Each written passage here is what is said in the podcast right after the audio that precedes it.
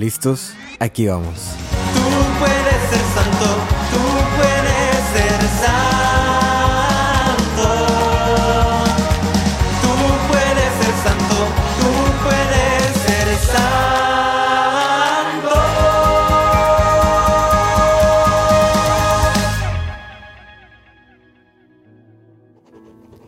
Para el discípulo más amado. En el nombre del Padre, del Hijo y del Espíritu Santo. Amén. Bienvenidos a este nuevo episodio del podcast Tú puedes ser santo, de este programa que se llama Para el discípulo más amado. En este domingo, 8 de octubre, celebramos el vigésimo séptimo domingo ordinario, 8 de octubre. Y fíjense que las lecturas de hoy eh, están muy, muy interesantes, especialmente la primera, bueno, la- las tres, ¿verdad? Pero la primera lectura y el Evangelio tienen ahí un, un punto muy en común, muy bonito. Entonces, los invito a que eh, abran sus Biblias, a que abran sus misales, a que pues en su celular también tengan las lecturas de la manera que que sea, pero que tengan las lecturas a la mano. La primera lectura es de el profeta Isaías, capítulo 5, versículo del 1 al 7. Isaías 1, 5 y 7. Isaías 1, 5, perdón, Isaías 5, 1 al 7. Eh, el Evangelio es de Mateo, Mateo 21. Es una continuación del, del Evangelio que leímos el domingo pasado. Es Mateo 21, del 33 al 43. Y la segunda lectura es Filipenses 4, del 6 al 9. La primera lectura está bien interesante, bien bonita también, y con mucho simbolismo. Mucho, mucho, mucho simbolismo. Es básicamente la historia de este, dice el profeta, voy a, voy a cantar por un amigo. Voy a cantar eh, la canción de un amigo. Eh, un amigo enamorado de su viña. Y entonces empieza a relatar el, profeta. Dice, este amigo pues tenía un, un- un terreno, una viña. Y la empezó a trabajar y la empezó a invertir. Y le puso, pues yo creo que los mejores, empezó a trabajar la, la, el- la tierra, ¿no? El espacio que tenía. Y recogió las piedras y lo limpió de la mala hierba y de todo. Lo, lo lo mantenía así intacto, bellísimo. Cuando ya hizo eso, dijo, bueno, voy a hacer una viña. Entonces consiguió las mejores, pues los mejores, no sé, supongo yo, plantas, eh, semillas para, para la viña. Y una vez hecho eso, eh, dijo, bueno, voy a empezar a trabajarla y construyó una torre. Construyó también la, eh, pues ahí sí que no sé cómo se llama, pero es donde, donde sale el, vino, ¿no? Donde se trabaja la uva para que pueda salir el, el- el jugo del vino. Es, es básicamente este hombre que ama a su viña, que le invierte, que lo da todo, que apuesta por, por, esta, por esta viña. Y al paso del tiempo, la viña no, pues no, no dio, no dio nada. Pese a las atenciones y cuidados que puso este, este viñador, este amigo, pues pese a todo eso, la viña no dio nada. No, dio, no dio fruto. Y entonces dice, pues ¿saben qué? Esto es lo que voy a hacer. La voy a, a- dejar así, que crezcan los, las espinas. Tumbaré la cerca, una cerca que pues obviamente era para proteger, que no vienen animales, que no se comieran la uva. Dice, la voy a tumbar para que ya venga todo el mundo. Haz de cuenta, dice, ya, ya no quiero esta. Que le pase lo que sea. Porque esta viña me dio, eh, pues, uvas silvestres, agrias, feas. Bueno, sí dio fruto, pero dio fruto agrio. No, no el, el fruto, pues, que, es, que se usa para la uva. Yo me imagino, a algunos de ustedes les gusta, les gusta sembrar, tienen plantitas en sus casas. A veces, eh, no sé, que les, que tienen alguna plantita que les gusta mucho, eh, que se las regalaron. Ay, déjame la siembro esto y lo otro. Hay un mango. Ay, quiero sembrar tomate. Ay, quiero sembrar, no sé, limones. Y no da, y no da, y no da. Y la desesperación, ¿verdad? de que pues, ¿qué le hago? Ya le cambié el, el agua, ya la regué todas las noches, este, ya le puse fertilizante, ya le puse esto y lo otro, y no da, no, no da, no da, pues qué, qué barbaridad, ¿no? El, el eh, pues yo creo que la, la impotencia de que no, de que no dé fruto. Pues esa es la primera lectura. Este, este profeta cantando por el amigo que tiene una viña y que su, su viña no, no da fruto más que fruto silvestre. Después de tanto cuidado, dio fruto silvestre, fruto agrio, feo, uvas agrias. Después el Evangelio, Jesús utiliza otra vez este, este mismo ejemplo. Un hombre tenía una viña, un propietario tenía un viñedo, lo rodeó con una cerca, cavó un lagar en él, construyó una torre para el vigilante, pero se lo alquiló a unos viñadores y se fue de viaje. Y dice, cuando ya llega el tiempo de recoger el fruto, no dice, no dice si dio fruto o no dio fruto, solo dice cuando llegó el tiempo de revisar, de ver el fruto, de pedir el, fruto pues a la persona, a las personas que les prestó este, este viñedo, dice, estos labradores golpearon a los siervos, a los que mandó, los golpearon, los maltrataron, a uno incluso lo mataron. Después mandó muchos más. Y también, también los trataron del mismo modo. Después dijo, bueno, ya basta, oye, voy a mandarles a mi hijo, a mi hijo lo van a respetar, porque es mi hijo. Y aún peor, dice, dijeron estos, estos eh, labradores, estos obreros, bueno, este es el heredero, vamos a matarlo y nos quedaremos con su herencia. Le echaron mano, lo sacaron del viñedo y lo mataron. Y entonces Jesús pregunta, bueno, ¿qué va a pasar cuando el dueño del viñedo regrese? ¿Qué va a hacer con esos viñadores? Ya ni, ni, ni el fruto. Dice, ¿qué va a hacer con, el con los viñadores? Y los, los sumos sacerdotes le responden, bueno, va a darle muerte terrible a esos desalmados y arrendará el viñedo a otros viñadores que sí le entreguen los frutos a su tiempo. Es, un, es bien interesante, bien interesante porque en estas dos lecturas se habla del mismo viñedo, un hombre con su viñedo. Lo, lo, la primera lectura es basada pues en el pueblo, en el pueblo israelita, ¿no?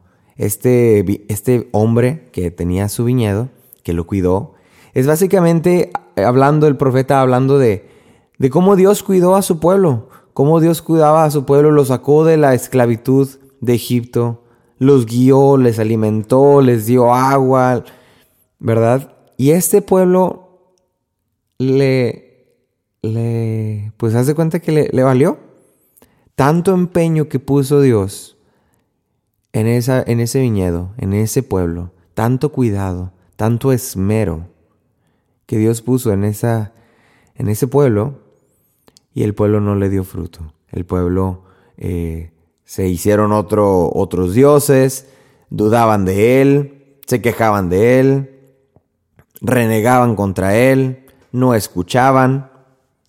Dio frutos agrios y vaya que agrios, qué agrio. Y entonces en la segunda, en, el segundo ejemplo en el que Jesús pone en el Evangelio, dice, es la viña, que ya es tiempo de dar fruto, pero que se la arrendó a obreros que no quieren soltar, no quieren soltar el fruto, se lo quieren eh, quedar ellos. Y a quienes ha mandado el, el, dueño, los han matado. Incluso cuando manda a su hijo, lo matan. Y ese es un ejemplo, me imagino yo, pienso yo, pienso yo en mi, en mi poca, eh, en mi poco conocimiento y en mi mucha ignorancia. Pienso yo que es un ejemplo de cómo en ese, en ese tiempo eh, pues Dios ya había mandado profetas, había mandado hombres, todo, todo tipo de, gente para decir, hey, ya es tiempo, ya es tiempo, ya hay que recoger los frutos, ya hay que cambiar, ya hay que hacer las cosas, ya hay que escuchar a Dios. Y no los escuchaban, los exiliaban, los mataban, etcétera, etcétera, etcétera. Y cuando llevan, cuando, cuando Dios manda a su hijo, lo matan también. Es el mal, maneja, mal manejo del, de la viña. ¿verdad? En este caso mal manejada por, por los mismos judíos, por los sumos sacerdotes, ¿verdad? Pero en todo esto, ¿qué nos, qué nos, qué nos lleva a nuestra vida? ¿Qué, ¿Qué, podemos llevar para nuestra vida? Hay un, hay un dicho muy, muy común en México, por lo menos de donde yo soy, que dice, ni pichas, ni cachas, ni dejas batear. No sé si lo han escuchado o no. Es un ejemplo beisbolero. Eh, ni pichas, pero ni cachas tampoco, y ni dejas batear, simplemente estás ahí estorbando. No quieres dejar que otro eh, piche, no quieres dejar que otro cache, no quieres dejar que otro bate, no quieres dejar nada. Estás solamente estorbando ahí. Y este, este dicho me, me llama mucho la atención porque probablemente sí es, es en nuestras vidas, ¿no? Eh, podemos ser ese viñedo que, no, digamos, no dio fruto, ¿verdad? No dio fruto o dio frutos agrios. Nuestra vida tenemos frutos agrios, ¿no? Estamos descontentos con Dios, estamos enojados con Dios, tenemos, nuestras propias ideas de Dios, no queremos ir a la iglesia, no queremos orar, tenemos nuestra propia opinión acerca de la iglesia. Pues, ¿qué te digo? Es un fruto agrio, fruto agrio, eso no es lo que, lo que Dios quisiera. Es un fruto agrio. Pero no obstante con eso, en el viñedo de Dios, que somos todos, también podemos ser esos, esos labradores, esos malos obreros, que, ah, bueno, no voy a dejar que tampoco el otro dé un fruto bueno. Es más, no voy a dejar que, ese, ese, fruto sea recogido. No voy a dejar que vengan los siervos y se lo lleven. Lo voy a convencer a que sea igual que yo. A que sea un fruto agrio también. Y podemos ser como esos obreros. Dios envía mensajeros, Dios envía gente a cuidar, Dios envía gente a recoger frutos, Dios envía gente a tu paso. Y tampoco quieres que alguien más lo haga. Tampoco quieres que alguien más reciba el mensaje de Dios. Tampoco quieres que alguien más reciba eh, pues salvación para su vida. Y es, es, es, es, pues, es básicamente eso, ni pichas, ni cachas, ni dejas batear. Y entonces, ¿qué, qué, podemos, qué podemos hacer ante, este, ante estas acciones, no? Una, pensar, ¿cuánto nos ha dado Dios? ¿Cuánto nos ha dado Dios en nuestra vida? yo cuando, cuando les digo que voy al hospital, siempre hago las mismas oraciones. Yo, parezco ya viejito. Hago las mismas oraciones, les digo las mismas cosas a algunas personas. Y siempre les digo, pónganse a pensar en todas las bendiciones que Dios le ha dado. Las grandes, las, las, las que puede nombrar así inmediatamente. Pero también haga un esfuerzo más grande de empezar a, a, preguntarse qué otras bendiciones Dios le ha dado y que probablemente no las hemos tomado en cuenta o visto, ¿no? Entonces, de la misma manera, en nuestra vida pensar, bueno, ¿qué, ¿qué, me ha dado Dios? ¿Qué me ha dado Dios? ¿Cuánto cuidado ha puesto Dios en este viñedo que soy yo? ¿Cuánto esmero ha puesto Dios en este viñedo que soy yo? ¿Qué me ha dado? ¿Cuántas veces me ha salvado en muchas situaciones? ¿Cuántas veces me ha cuidado? ¿Cuántas veces me ha mandado gente a mi paso? Primer punto es reconocer la obra de Dios en mi vida. Y de una manera muy honesta, de una manera muy, muy honesta. Sin decir, no, pero es que eso fue pura suerte. No, pero es que fue mi amigo. No, pero es que eh, así tenía que ser. No, es que eso fue mi mérito. No, reconocer que todo viene de Dios, que todo le pertenece a Dios. Como este viñedo, le pertenece a Dios. Le pertenece a Dios completamente. Entonces reconocer cuánto esfuerzo y trabajo ha puesto Dios en mi vida. Desde la familia en la que crezco, desde el lugar en el que vivo, desde la profesión que eh, desempeño, cuánto esfuerzo, cuánto amor me ha dado Dios en mi vida. Segundo, pensar, bueno, ¿y qué fruto estoy dando yo? ¿Qué fruto estoy dando? Estoy dando un fruto agrio. estoy dando un fruto agrio, estoy dando un fruto dulce. ¿Cómo estoy respondiendo ante este cuidado? Ante este cuidado que, Dios ha hecho por mí, ante este amor, ante esta misericordia que he recibido de Dios, ¿cómo estoy respondiendo yo? ¿Qué frutos tengo en mi vida? Y pensar en los frutos, en los frutos espirituales, pensar en los frutos que verdaderamente son frutos que agradan a Dios. No decir, ah, no, pues sí, tengo frutos, tengo un, un buen carro, no tengo una buena casa. Pues esos no son frutos, no son frutos tuyos, no es algo que tú hayas hecho, es algo que Dios también te ha proveído. A veces pensamos que las cosas que poseemos son por nuestra propia causa y porque es mi fruto, es, el, es el, fruto de mi, de mi éxito, es el fruto de mi trabajo. Cuando no es así, cuando no es así, cuando eso es, es también providencia de Dios. Pero ¿qué yo, qué estoy dando yo como fruto? ¿Qué estoy haciendo yo? ¿Qué estoy haciendo yo para regresar a Dios lo que Él me ha dado? Pensar en mi vida y de una manera muy honesta pensar qué frutos estoy dando a mis 20, 30, 50, 60 años. ¿Qué frutos estoy dando en este en aquí y ahora? Y si, y si a este momento no pienso, no, no me viene a la mente ningún fruto, pues entonces pensar qué frutos puedo dar. Ese sería yo creo que el tercer punto. ¿Qué frutos puedo dar? Si no estoy dando suficiente, si estoy dando fruto agrio, si en mi vida tengo esta infelicidad, si en mi vida tengo esta insatisfacción, si en mi vida no encuentro ni el sentido, si a mi vida no le encuentro la paz, bueno, ¿cómo puedo transformar ese fruto agrio en un fruto que agrade a Dios? ¿Qué es lo que puedo hacer? Dios ya me ha dado todo, Dios ya ha puesto su empeño, su cuidado en este viñedo. ¿Qué me toca a mí como uva? ¿Qué me toca a mí hacer para que yo, para, para poder dar ese fruto? ¿Qué puedo hacer yo? ¿Qué tengo que cambiar? ¿Qué hay en mí que no estoy haciendo bien? Que no me he dado cuenta. ¿Qué hay en mí que probablemente otras personas ya me han dicho que, que soy, que tengo, que hago, pero que sigo siendo terco y obstinado y que decido no cambiar porque yo no, no, no, no, así soy yo, así me hizo Dios. Esto yo nunca voy a cambiar, así soy yo, así somos, esa es mi personalidad. Y tiramos por, por, la puerta eh, lo que otras personas nos dicen, ¿no? Y otras personas pudiéramos también utilizar en ese mismo ejemplo de la, de la parábola los siervos, ¿no? Que, Dios envía. Los, los, maltratamos, los, no los escuchamos, los ignoramos, ¿no? Gente que genuinamente quiere ayudarnos a dar fruto. Gente que genuinamente, por amor a Dios o por amor a ti, quieren ayudarte a que des un fruto. Quieren ayudarte a que cambies tu vida. Quieren ayudarte a que transformes tu vida. Quieren ayudarte a que cambies de rumbo. Quieren ayudarte a que dejes esos vicios y adicciones atrás. Quieren ayudarte a que dejes esas cosas que tanto te lastiman. Y los, los tiramos por la puerta. Los, los, los, alejamos. Y los alejamos de nosotros. Y Dios envía más gente a nuestra vida. Te envía un, un podcast, te envía un programa, te envía algo. Te envía una comunidad, te envía una vecina, no sé. Y seguimos ignorando, seguimos ignorando como este pueblo israelita. Seguimos ignorando porque queremos hacer nuestras cosas, porque queremos hacer lo que yo quiero, lo que a mí me apetece, lo que yo creo que es bueno. Un fruto agrio, agrio. ¿A quién le gustan las cosas agrias? Fruto agrio.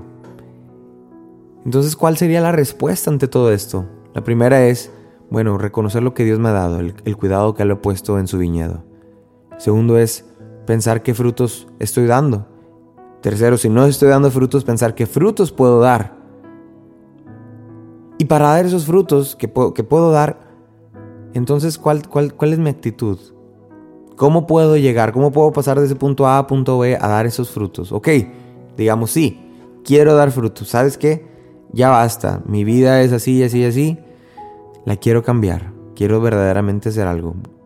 ¿Qué puedo hacer entonces para responder a ese llamado? La respuesta la tenemos en, el, en la segunda lectura de Filipenses. Dice, hermanos, no se inquieten por nada, más bien, presenten en toda ocasión sus peticiones a Dios en la oración y la súplica, llenos de gratitud, llenos de gratitud y que la paz de Dios que sobrepasa toda inteligencia, custode sus corazones y sus pensamientos en Cristo Jesús. Por lo demás, hermanos, aprecien todo lo que es verdadero. Aquí está, el, aquí está el punto, aquí está el punto que dice San Pablo a la iglesia, a la iglesia de hoy. Aprecien todo lo que es verdadero y noble. Cuanto hay de justo y puro, todo lo que es amable y honroso, todo lo que sea virtud y merezca elogio Pongan por obra cuanto han aprendido y recibido de mí, todo lo que yo he dicho y me han visto hacer. Y el Dios de la paz estará con ustedes. Entonces, ¿qué es lo que tenemos que hacer? Apreciar todo lo que es verdadero, noble, justo, puro, amable, honroso, virtuoso y que merezca elogio. La actitud es esa, tener un corazón abierto, un corazón abierto a reconocer a Dios en todo y en todas las cosas, un corazón abierto a reconocer a Dios, a buscarlo a Dios en el hermano, en el pobre, en mi papá, en mi mamá, a reconocer a Dios en el perdón, a reconocer a Dios en mis hijos, en mi esposo, apreciar a Dios, apreciar lo que es verdadero, noble, justo, puro, amable, honroso. Pero sobre todo dice San Pablo, no se inquieten por nada, más bien presenten en toda ocasión sus peticiones a Dios, en la oración y en la súplica, llenos de gratitud. Reconocer que somos, que estamos dando frutos agrios, reconocer que, que bueno, mi vida no es perfecta y quiénes nosotros somos perfectos. Pero reconocer con honestidad esto y pedirle a Dios, Dios, ¿qué puedo hacer? Dios, ¿qué puedo dar? Te lo suplico. Te agradezco por lo que me has dado. Te agradezco por esto y esto y esto.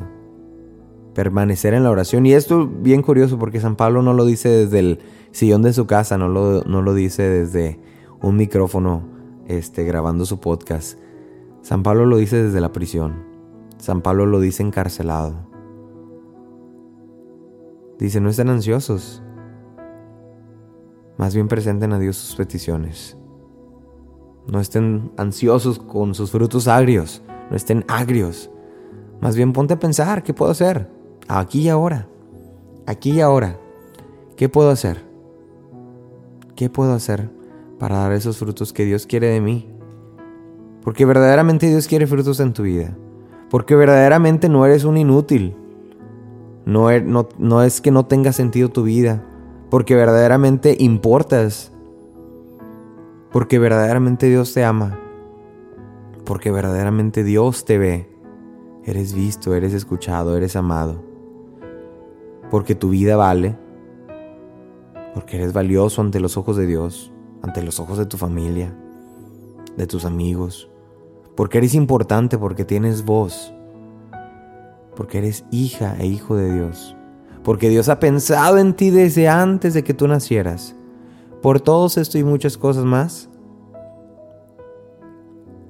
Dios espera de ti. Dios tiene una misión contigo. Dios espera que tú des un fruto y no un fruto agrio. Dios espera mucho de ti. Cosas buenas de ti. Y quizás a veces eso nos pudiera dar ansiedad, nos pudiera dar presión. Y al estar presionados podemos dar esos frutos agrios, ¿no?